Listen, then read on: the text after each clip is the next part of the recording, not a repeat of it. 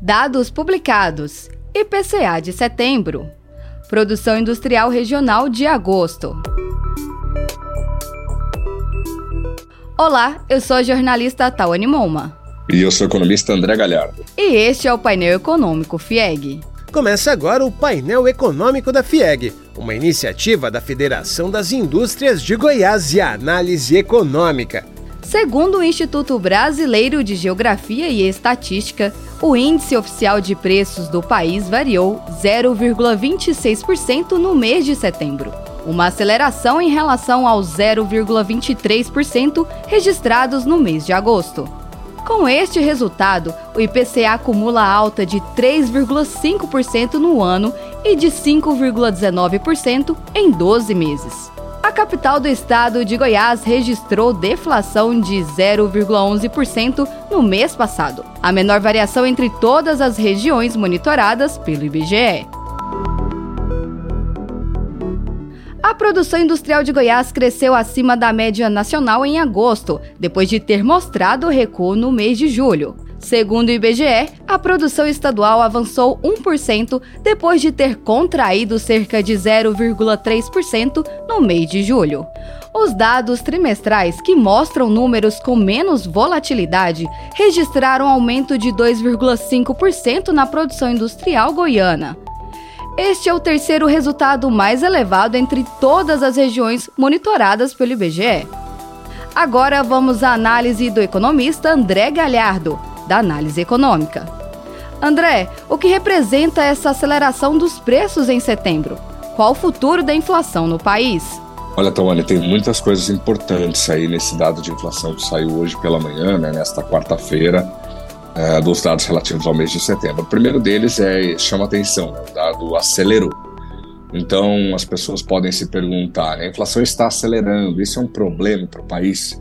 Eu digo neste momento que não, não é um problema. Principalmente porque esses aumentos que a gente viu tanto em agosto quanto no mês de setembro estão muito concentrados nos combustíveis. Só o grupo de combustíveis, né, vamos é, só para que o nosso público entenda, entre todos os, os itens mapeados pelo IBGE, eles formam nove, eles formam nove grupos.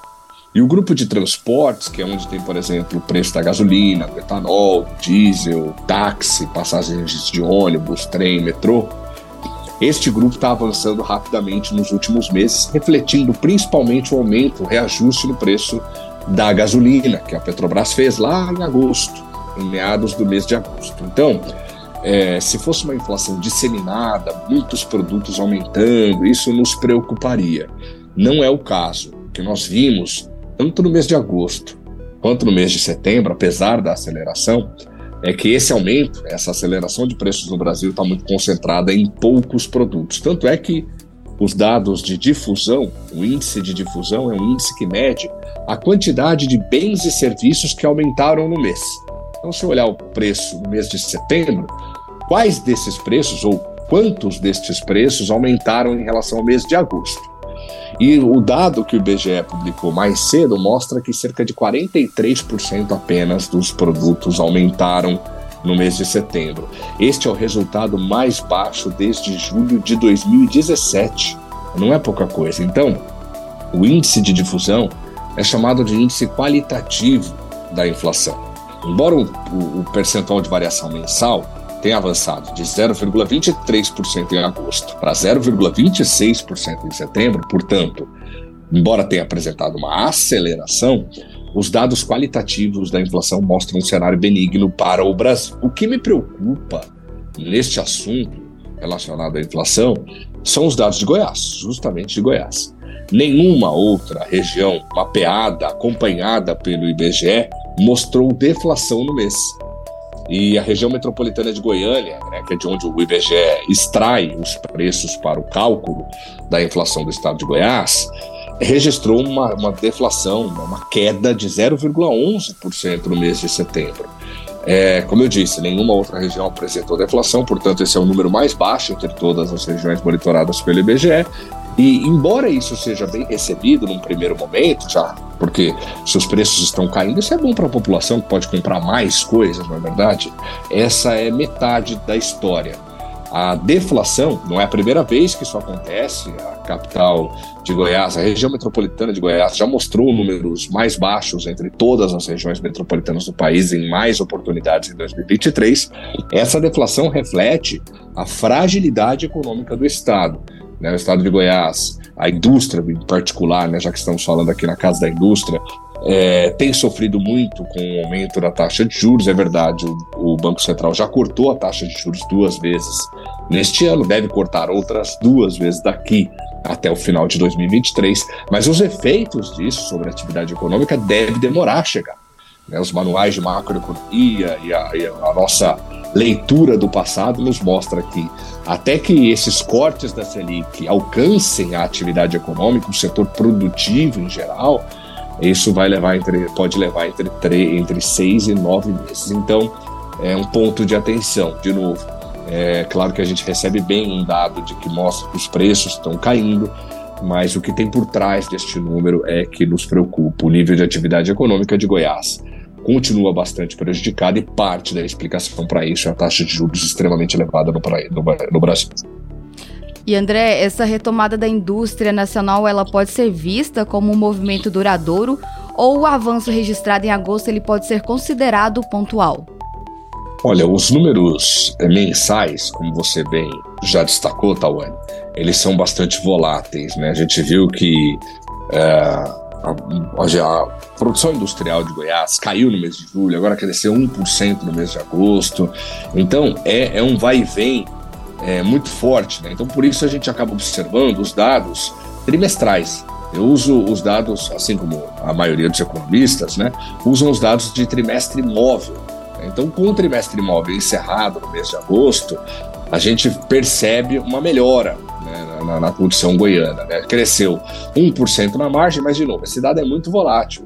Cresce 1%, aí cai 1% em setembro, aí sobe outro 1% em outubro. Então o número é muito volátil. Para diminuir um pouco essa volatilidade, a gente soma os resultados dos últimos três meses e compara com os três meses que antecedem esses três primeiros meses que nós estamos observando. E com isso, o estado de Goiás mostra um avanço de 2,5%. Isso é bastante importante, principalmente por se tratar do terceiro maior resultado entre todas as regiões estudadas, né, acompanhadas pelo IBGE. Olha só, os dados oficiais né, de, de, de produção industrial brasileira mostram que a, a, a produção é, da indústria doméstica cresceu 0,4% no mês de agosto. Isso depois de ter caído 0,6% no mês de julho.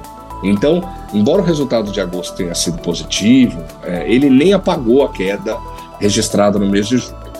Apesar de tudo isso, apesar de todos os desafios, e que eu sugeri aqui que essa deflação é, na capital de Goiás é, seja fruto, entre outras coisas, da desaceleração da atividade econômica, eu vejo um segundo semestre um pouco melhor para a indústria brasileira, que já deve começar a colher os frutos de forma muito gradual, porque eu disse que essa queda da Selic ela demora a chegar à atividade econômica, mas ela começará a colher os frutos de forma gradual, como disse anteriormente, é, da redução da taxa básica de juros no Brasil. Nada que deve trazer grandes impactos para a indústria como um todo. Claro que um setor acaba sendo mais beneficiado do que outros, mas nada que deve trazer algum impacto, impacto generalizado no Brasil. A nossa expectativa, apesar de projetar um segundo semestre melhor para a indústria doméstica, a nossa expectativa é de que o Brasil encerre o ano com mais um recuo. Em dezembro de 2022, a indústria amargou uma queda de 0,7% no ano. Então, no ano passado, a gente perdeu, encolheu 0,7% e deve encolher outros 0,1% em 2023 de forma muito resumida, Tawane, dei uma bela volta aqui, mas de forma muito resumida, eu acredito num cenário um pouco mais propositivo para a indústria a partir de agora. Mas nada que nos salte aos olhos por enquanto. André Galhardo é economista-chefe da análise econômica. André, muito obrigada pela sua análise. Eu que agradeço. E esse foi o podcast Painel Econômico da FIEG desta quarta-feira, 11 de outubro. Estaremos de volta no dia 27 de outubro para falar sobre a sondagem industrial deste mês e das estatísticas monetárias do mês de setembro. Até lá! Esse foi o painel econômico da FIEG uma iniciativa da FIEG e Análise Econômica para você.